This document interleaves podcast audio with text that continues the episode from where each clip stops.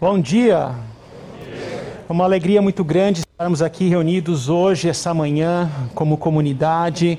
Também uma saudação muito grande para os que estão online aqui no Brasil, também em todas as outras partes do mundo. É uma alegria muito grande. Eu sou um dos pastores aqui da comunidade. Meu nome é André Vogel e eu também faço acompanhamento pastoral ah, do, do pessoal que mora no exterior. E é muito legal ter esse momento aqui conosco no Espaço Paineiras, em Campinas, mas também poder falar com aqueles que estão e se encontram no além-mar. E eu não sei se vocês já perceberam, mas nós já chegamos em dezembro. É verdade isso? Confere produção. Pode isso, Arnaldo? Já estamos em dezembro, o tempo passa muito rápido. E porque nós estamos em dezembro, nós estamos iniciando uma nova série de reflexões Noite de Esperança. Mas antes de entrarmos no tema propriamente dito, eu gostaria de fazer uma brevíssima retrospectiva das mensagens que nós tivemos, das séries de mensagens que nós tivemos desde o nosso retorno híbrido da comunidade, não ao ano, no ano inteiro, mas no retorno híbrido. Nós começamos com a série O Grande Reset onde foram propostos temas das áreas, de diversas áreas das nossas vidas, onde nós fomos convidados e encorajados para reinicializarmos essa áreas, essas áreas inspiradas e impulsionadas pela graça de Deus. Logo em seguida, o pastor Ricardo, ele deu sequência com uma série de mensagens essencial, invisível aos olhos, onde temas das nossas temas específicos da área da fé cristã, onde nós fomos encorajados e impulsionados a refletirmos sobre o essencial, o básico, o simples e abundante da nossa espiritualidade, mas que traz implicações em todas as áreas das nossas vidas. E o ponto de contato aqui, a inspiração foi o livro O Pequeno Príncipe. Na semana passada, o pastor Hugo, nós tivemos a recepção de novos membros e de batismo, e o pastor Hugo então fez uma, uma mensagem eh, nos encorajando ao testemunho e missão no mundo, como luz do mundo. Pois bem, agora nós iniciamos então essa série de Natal sobre a noite eh, de esperança, e, e eu não sei de vocês, mas há fases, há momentos na vida em que nós precisamos ouvir a respeito de determinados temas. Assim é mais ou menos com a música. Nós ouvimos determinados tipos de músicas dependendo da estação da vida que a gente está passando, não é verdade? Que com temas uh, que, que vêm ao nosso encontro a partir uma, da fé cristã, da espiritualidade cristã, não é diferente. E eu creio que há situações na vida em que nós precisamos ser encorajados, há momentos na vida em que nós precisamos ser impulsionados. Eu creio que a mensagem do pastor Hugo na semana passada veio a esse encontro. Há momentos em que nós precisamos ouvir palavras de conforto, palavras de consolo, Há momentos em que nós precisamos ouvir palavras de vigilância, palavras de alerta, e esse é o momento que é muito oportuno para que nós venhamos a refletir sobre a esperança. A esperança na fé cristã. Como é que a fé cristã, a espiritualidade cristã nos responde ao dar esperança nas nossas vidas? Porque eu sou aquele tipo de pessoa em que há momentos em que eu estou muito otimista em relação ao fim da pandemia, algum tipo de normalidade, mas há momentos em que eu sou extremamente pessimista. Com essa questão da variante, que a gente não sabe muito bem como é que isso vai proceder. E eu sou daquele tipo leigo né, na área, a gente fica um pouco na, na expectativa do que, que vai acontecer de fato nos próximos meses. E no meio dessa incerteza, é muito oportuno para nós hoje ouvirmos acerca da esperança a partir e baseado na espiritualidade cristã. Então, nesse sentido, Noite de Esperança é nossa série de mensagens. Esse é o primeiro ato, a primeira reflexão. É uma jornada de três semanas, também incluindo a cantata de Natal. E eu quero convidar você, de corpo e alma, a se fazer presente e refletir com a gente acerca da espiritualidade e a esperança que nós encontramos somente em Cristo Jesus. Como introdução da nossa reflexão, no final do século XIX, no início do século XX, três pensadores de origem judaica passaram a estudar a mente humana. E aqui um parêntese que eu faço, porque eu falo dentro de uma perspectiva teológica pastoral e não como um terapeuta ou um profissional específico da área da saúde. Começando em ar numa ordem cronológica, o primeiro deles foi Sigmund Freud. E de maneira geral, Freud concluiu que o ser humano, ele é guiado, ele é motivado na vida baseado no prazer. As decisões da vida são tomadas em boa medida para evitar a dor e para trazer prazer na vida, trazer satisfação. Então, o prazer impulsiona, o prazer movimenta o ser humano, seja na fome, seja na sexualidade, e quando esses anseios não são atendidos, o indivíduo entra num estado de ansiedade, porque ele quer alimentar aquele prazer. O segundo foi Adolf Adler, e Adler criou aqui a expressão complexo de inferioridade. Então, para ele, a busca pelo poder, a busca pelo sucesso, se tornam movimentos e impulsos para o ser humano para compensar essa carência de inferioridade. Ou seja, nós precisamos de visualizações no YouTube, nós precisamos de like no Instagram. Nós precisamos de uma carreira profissional que compense essa inferioridade natural que está no ser humano. E por fim, mas não menos importante, Viktor Frankl. Podemos dizer que desses três aqui, o Viktor Frankl foi aquele que teve menos sorte, porque ele foi enviado para um campo de concentração nazista. E lá naquele contexto ele passa a estudar a mente humana e ele percebe, ele passa a estudar e, e uma pergunta motiva o Viktor Frankl. O que leva as pessoas naquele estado deplorável de condição humana a sobreviverem mentalmente e perseverarem naquilo, não poderia ser o prazer, conforme Freud diz. Não tem, não há como ter prazer num campo de concentração. Ao mesmo tempo, não poderia ser o poder. Ah, o campo de concentração retirou um princípio básico da vida humana, que é a dignidade. Logo, você não consegue exercer poder num campo de concentração. Logo, Victor Frankl percebe que o que leva muitas pessoas naquele campo de concentração, um estado deplorável, a perseverarem e a continuarem a vida eram aquelas que mantinham uma esperança. Essa esperança poderia ser o desejo de rever alguém. Essa esperança poderia ser alimentar a, a vontade de voltar a um ofício é aquela memória afetiva de voltar para a casa dos pais.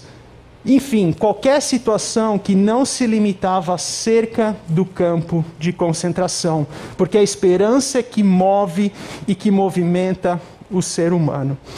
É evidente que Frankl ele não está aqui dizendo essa teoria a partir ou baseada na fé cristã, mas se ele estiver certo, a palavra de Deus ela tem muito a nos ensinar acerca da esperança e como a esperança se coloca, se aplica também nas nossas vidas.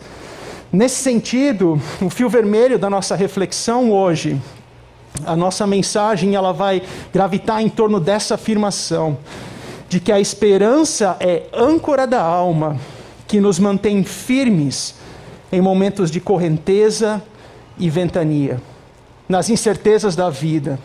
A esperança é âncora da alma. A âncora é um instrumento que permite com que a, com que a embarcação não fique à deriva em alto mar.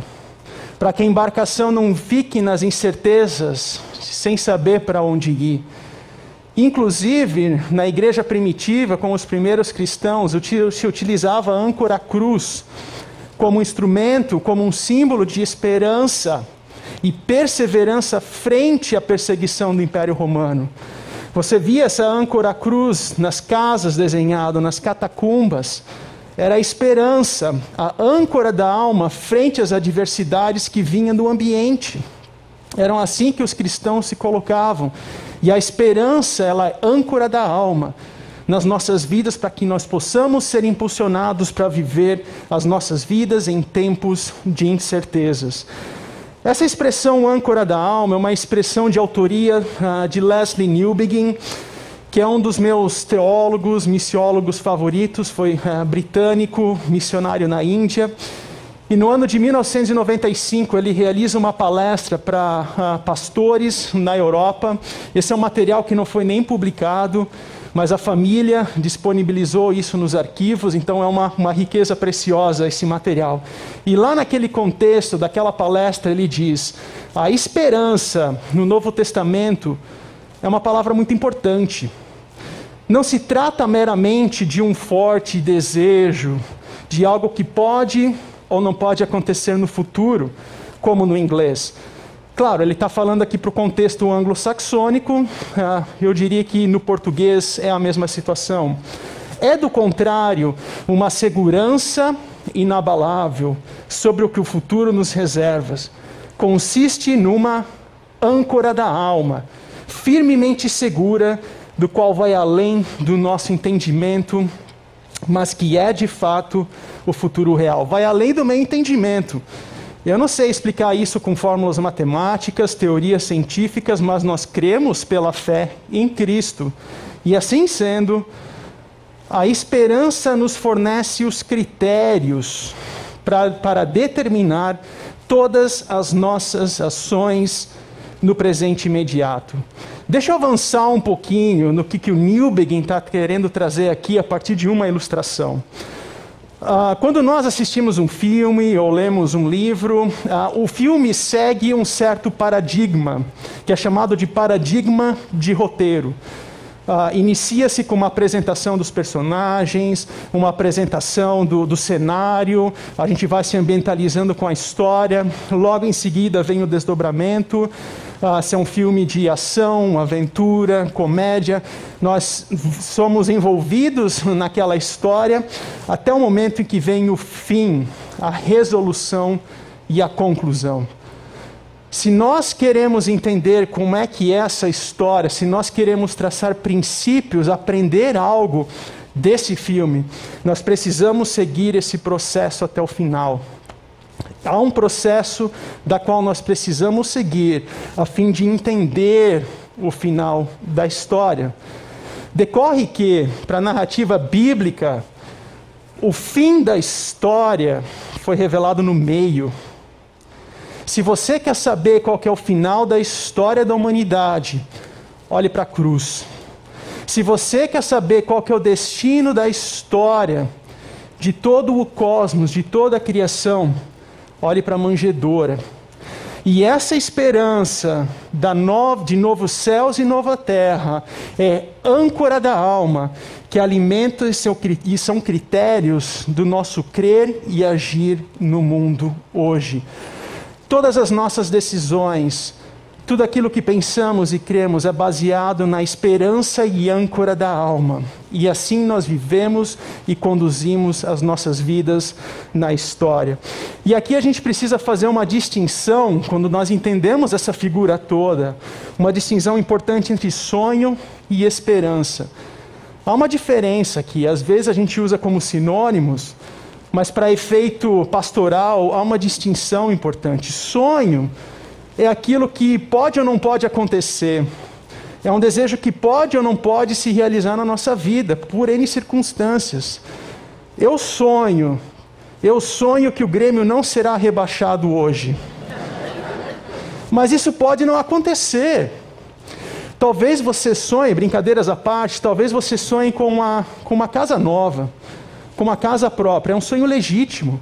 E não há nada de errado em sonhar. O sonho é legal sonhar não tem problema nenhum.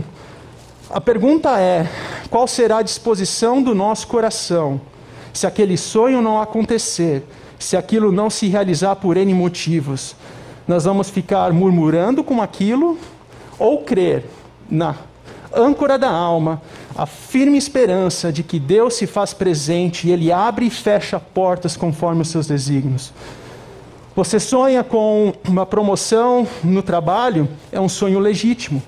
A pergunta é: como é que ficará o seu coração, a disposição do seu coração, se aquele sonho não se realiza? Você vai ficar amargurado com a pessoa que ocupou o seu lugar? Ou você vai crer na âncora da alma, a firme esperança de que Deus conhece os meus dons, as minhas limitações, e ele sabe o momento certo dos movimentos dentro da jornada profissional. E assim por diante. A esperança é âncora da alma, é certa. O sonho, ele pode ou não pode acontecer.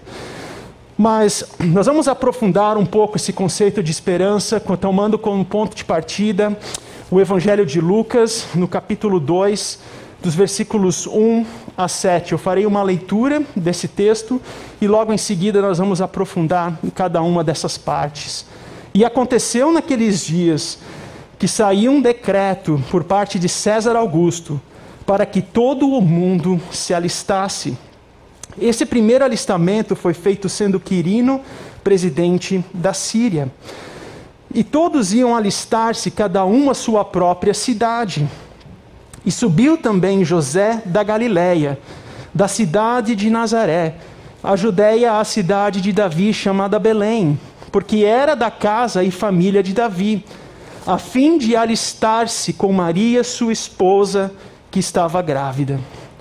E aconteceu que, estando eles ali, se cumpriram os dias em que ele havia de dar à luz e deu à luz a seu filho primogênito, e envolveu-o em panos, e deitou-o numa manjedoura, porque não havia lugar para eles na estalagem. O primeiro princípio de esperança que nós encontramos aqui nesse texto é que Deus alimenta a nossa esperança nas nossas histórias. Deus alimenta a nossa esperança nas nossas histórias.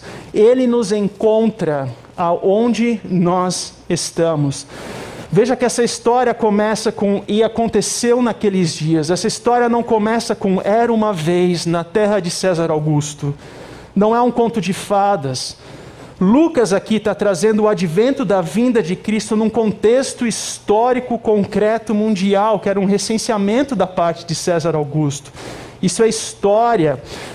Lucas aqui não está preocupado com o dia certo que aquilo aconteceu. Às vezes nós, temos, nós queremos aguçar as nossas curiosidades científicas né, em dizer, não, Jesus nasceu no ano 5, nasceu no ano 8, esse é o exato local em que Jesus nasceu, então vamos tirar fotos. Ele não está querendo saber disso.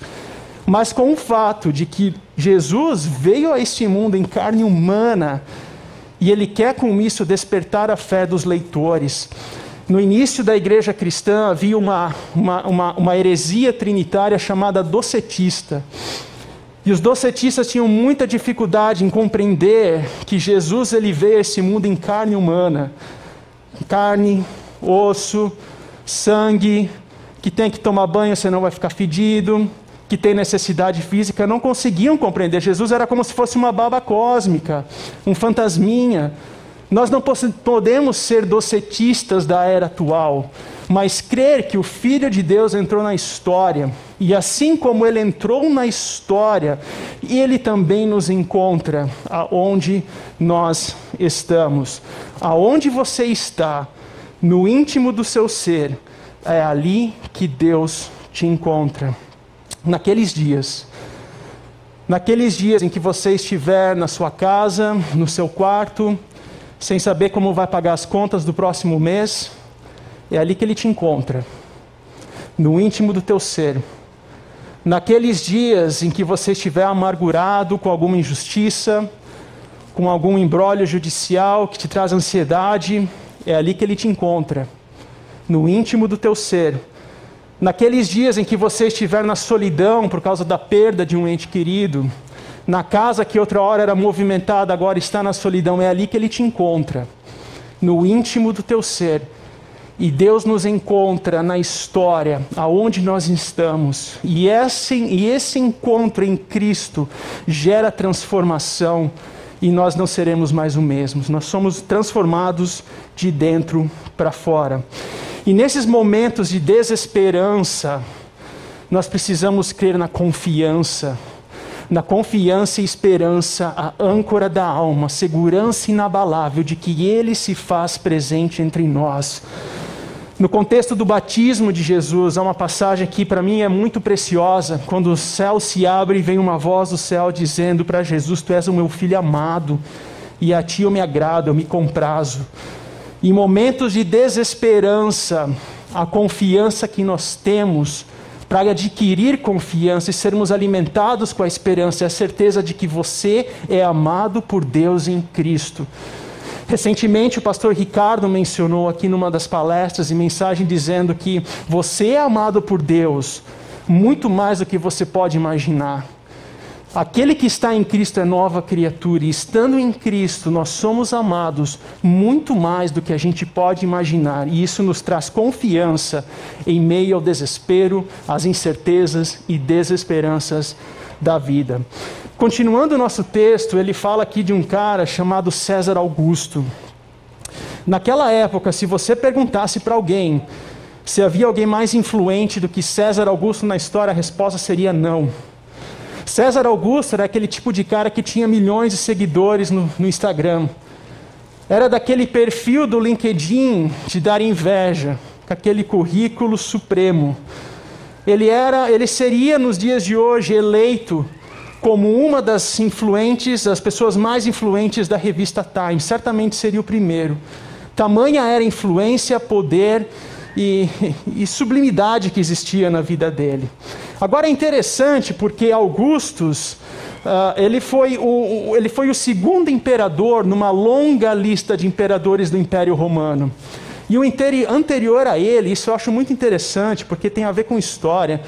O anterior a ele foi Júlio César. E Júlio César foi assassinado no Senado Romano e na, no testamento de Júlio César estava escrito que o sucessor dele deveria ser Otávio, ou Octavianus. Assim o Senado faz e elege Otávio ou Octavianus como sucessor de César, ou sucessor de Júlio César. E naquele contexto da posse de Octavianus, é também batizado com o nome de César Augusto, Augustus, do latim, significa supremo, sublime, majestoso, imperioso.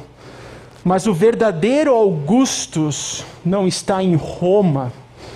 O verdadeiro Augustus, supremo, sublime, majestoso, está numa manjedoura na cidade de Belém. Olha que paradoxo.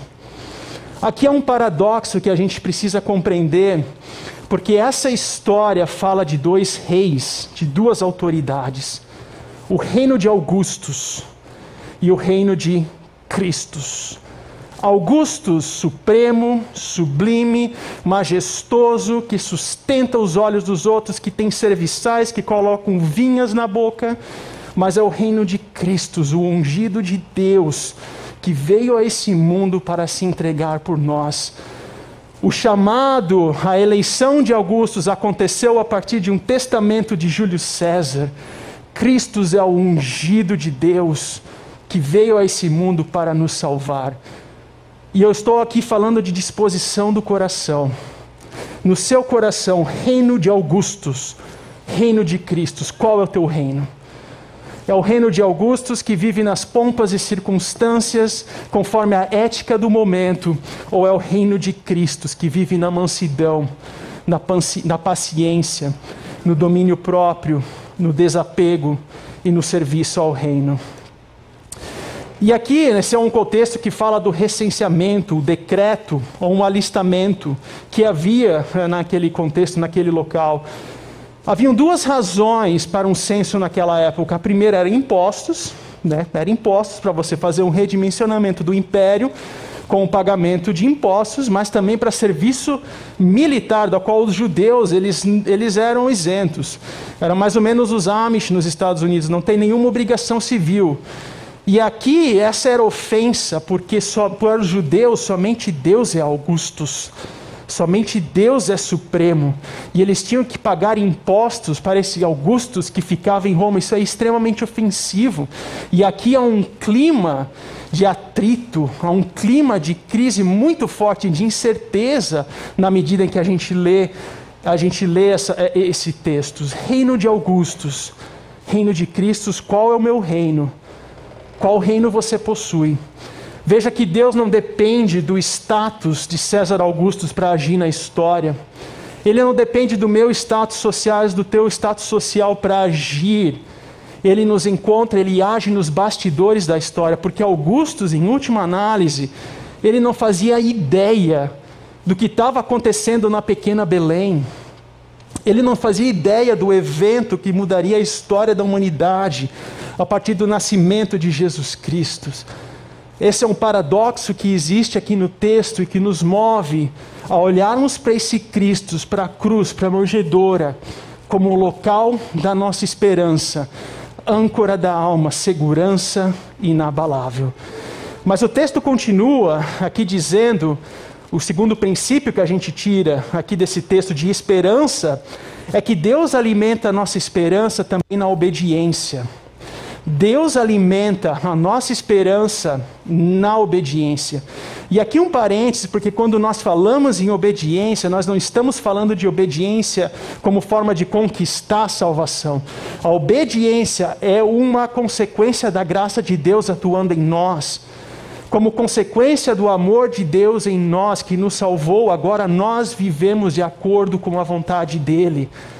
E é essa obediência que nos move a procurarmos e buscarmos esperança na vontade de Deus que se faz presente nas nossas vidas. E Deus alimenta a nossa esperança também na obediência. Uh, olha o que o texto diz: E todos iam alistar-se, cada um a sua própria cidade. Essa era uma prática que existia naquela época, nós, nós não temos isso, mas você deveria uh, se mudar até a cidade sua de Natal para fazer esse recenseamento e alistamento. E subiu também José da Galiléia, da cidade de Nazaré, a Judéia, a cidade de Davi, chamada Belém, porque era da casa e família de Davi, a fim de alistar-se com Maria, sua esposa, que estava grávida. Ah, Para José e Maria, essa seria uma jornada em torno de 140, 150 quilômetros. Eu fui atrás do Google Maps, porque eu sou aquele tipo de cara mais visual, então eu preciso ver como é que foi essa jornada, como é que foi essa viagem que eles tiveram. De carro, você leva em torno de duas horas para fazer esse trajeto. Dependendo da hora do dia, tem uns vermelhinhos que aparecem aqui perto de Jerusalém, então você leva um pouco mais, mas geralmente leva-se em torno de duas horas.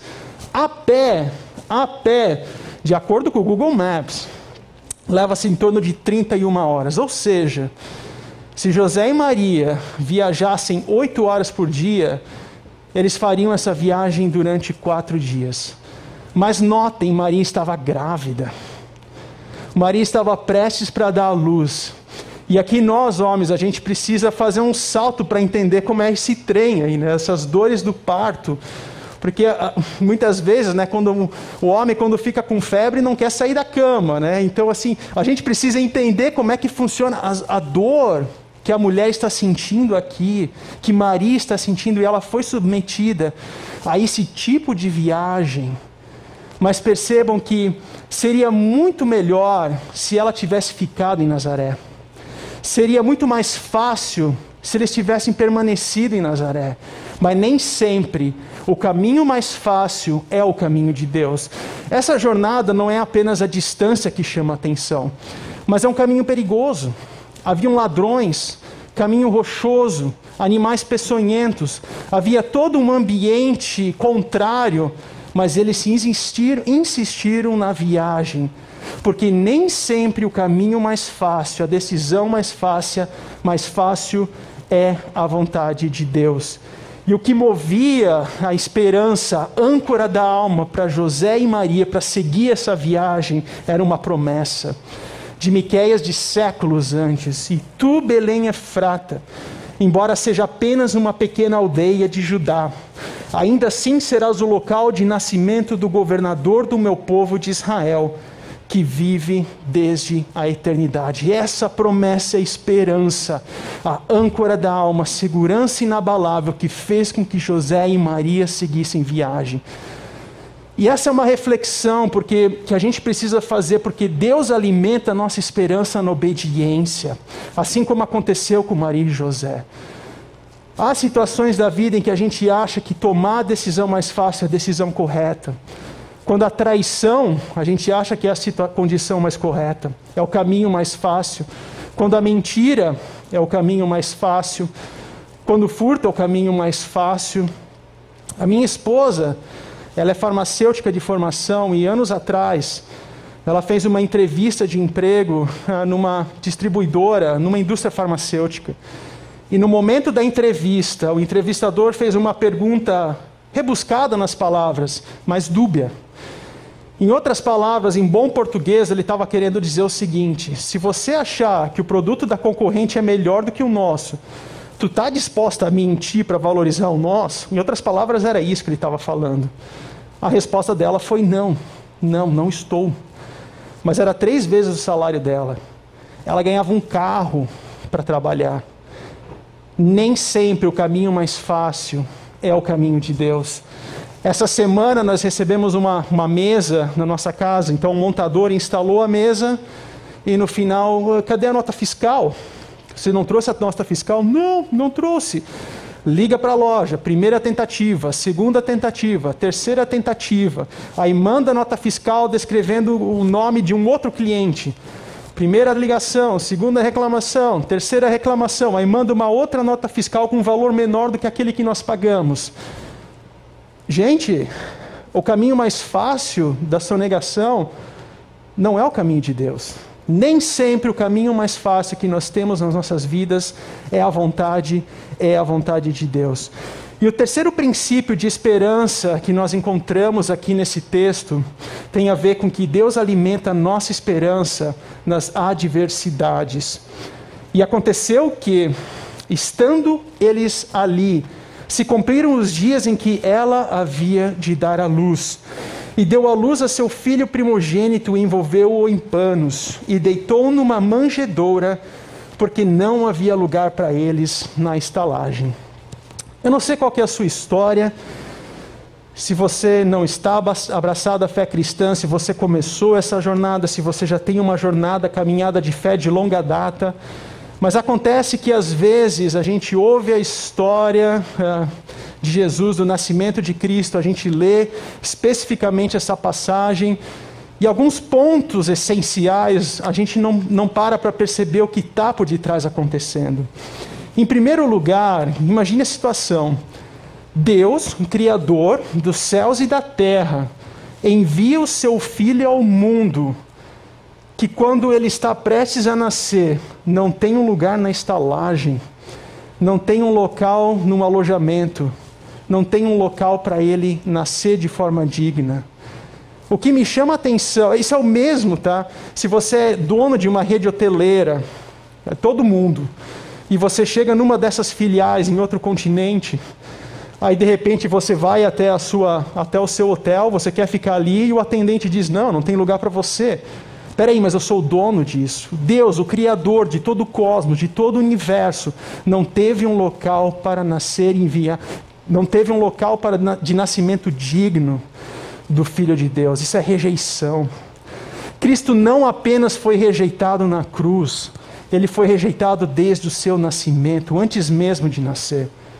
Se você foi rejeitado pelos seus pais, se você foi rejeitado por um provedor, por aquele que deveria ser canal, porto seguro na tua vida, se você foi rejeitado em alguma situação da vida, lembre-se de que você não está sozinho.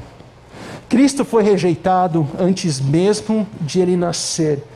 E ele veio a este mundo, a rejeição dele, a humilhação dele é a nossa esperança para que nós possamos ter novidade de vida hoje.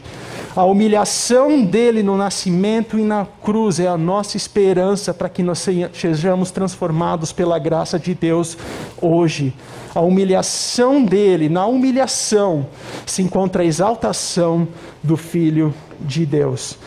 E uma provocação que eu faço aqui também não seria também essa história um pouco do diagnóstico, muitas vezes, do nosso coração, quando não há um lugar para Jesus? A nossa agenda está ocupada demais para Jesus. A nossa rotina está ocupada demais para Jesus. Os nossos pensamentos estão ocupados demais para se receber Jesus.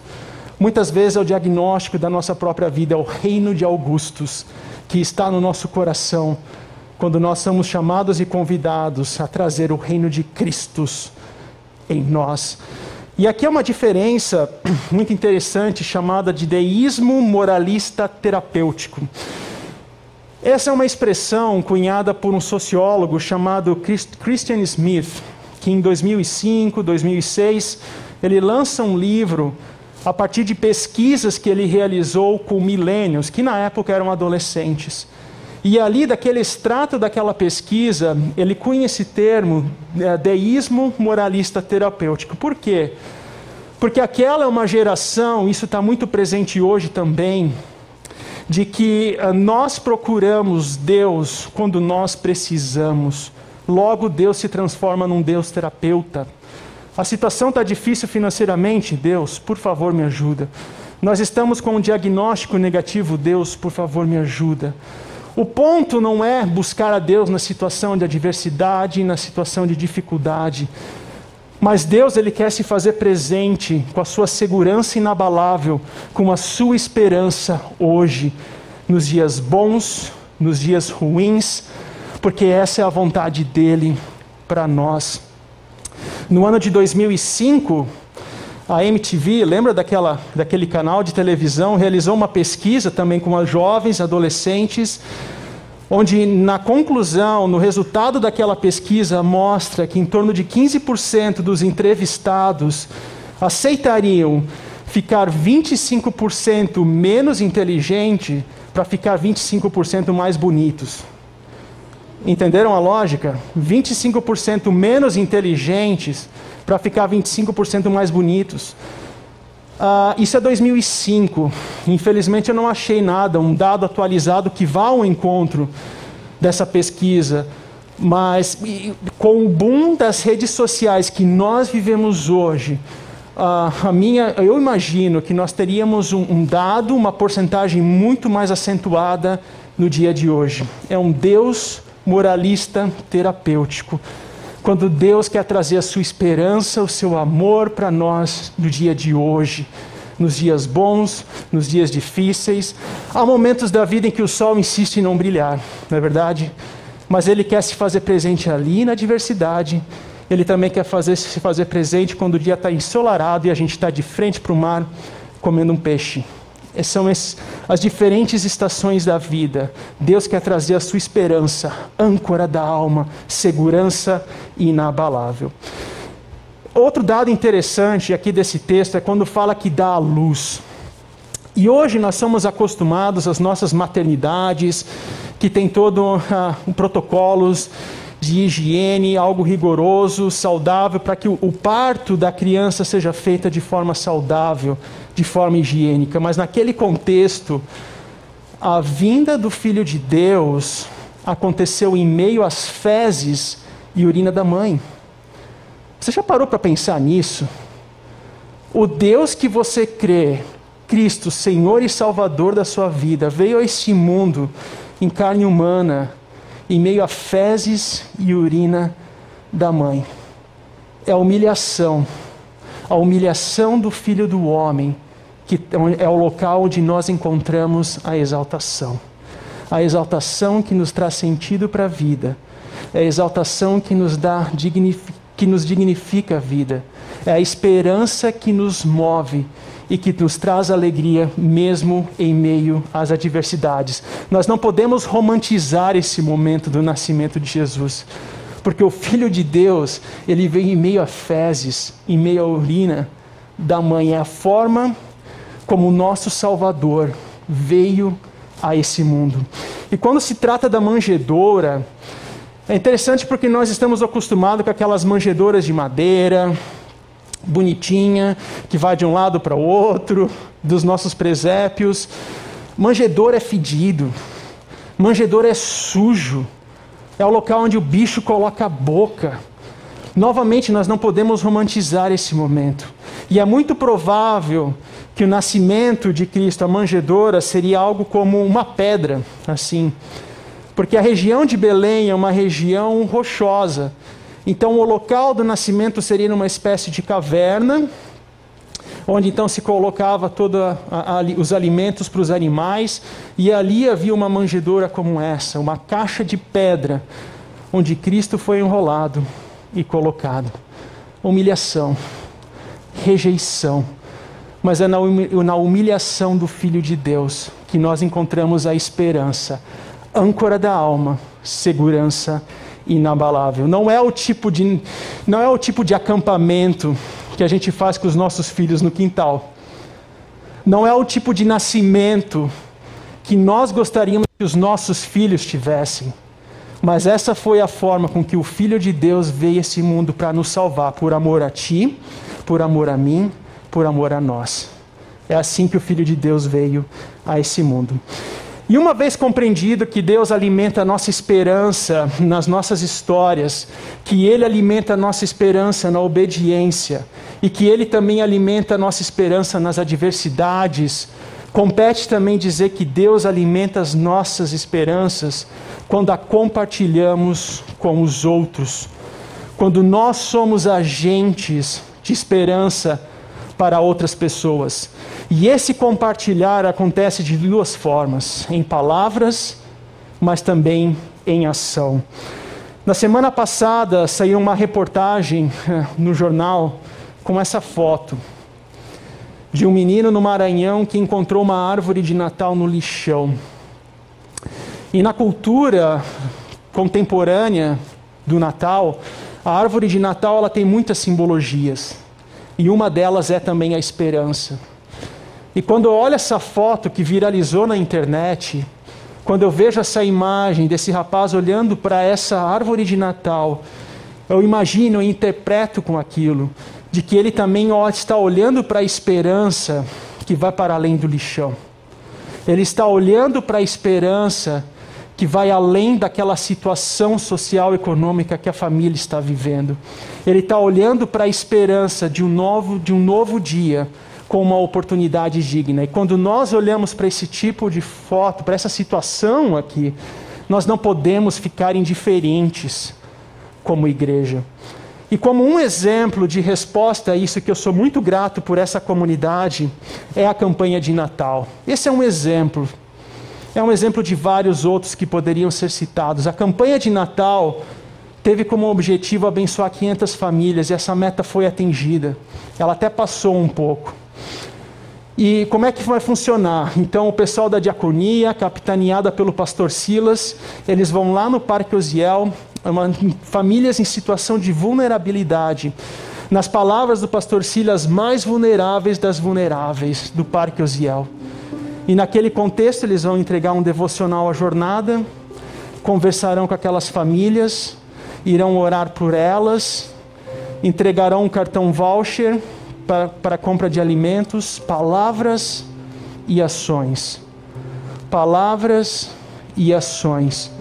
E esse ato, em palavras e ações, é um testemunho ao mundo do dia em que não haverá mais fome. E esse ato, em palavras e ações, é um testemunho, uma esperança, âncora da alma, segurança inabalável do dia em que todos nós seremos dignificados em Cristo. Esse testemunho, em palavras e ações, aponta-se para o dia, para a esperança e âncora da alma, do dia em que nós todos não haverá mais fome, pobreza, injustiça, porque eis que todas as coisas se fizeram novas. Essa é a nossa esperança.